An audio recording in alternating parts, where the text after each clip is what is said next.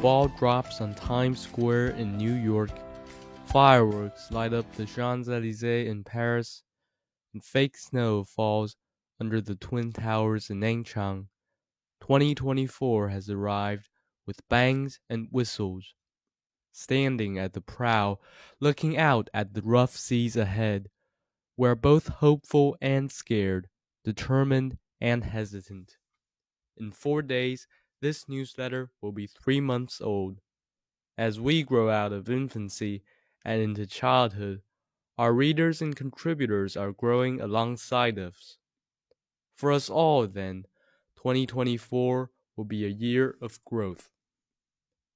Growing up is hard. We get it. Growth comes only after an elbow scrape, a sob, and a tear. Growth is a one way street down a lonely alley, wandering through brambles and ferns, with friends that must go away, a home that you must leave behind.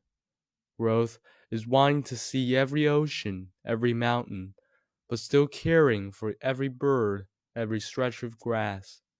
Growth is waking up every morning and saying, I won't give up. Growth is dancing on a volcano while carrying a mountain on your back.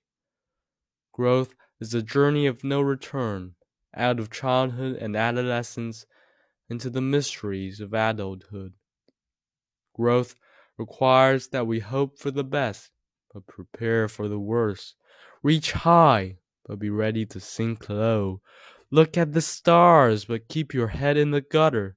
Sometimes it seems like growing up is the hardest thing in the world.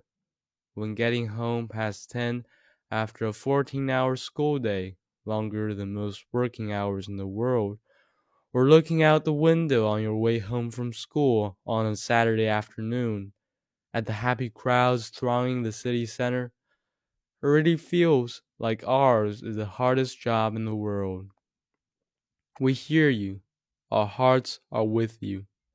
I'm not going to tell you that growing up is easy. It isn't.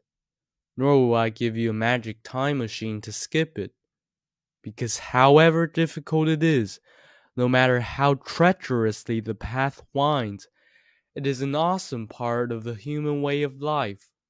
Without it, without the sleepless nights, the broken hearts, the tears of joy or sadness, can't experience the full spectrum of emotions that life has to offer. And finally, Happy New Year and may 2024 treat you kindly.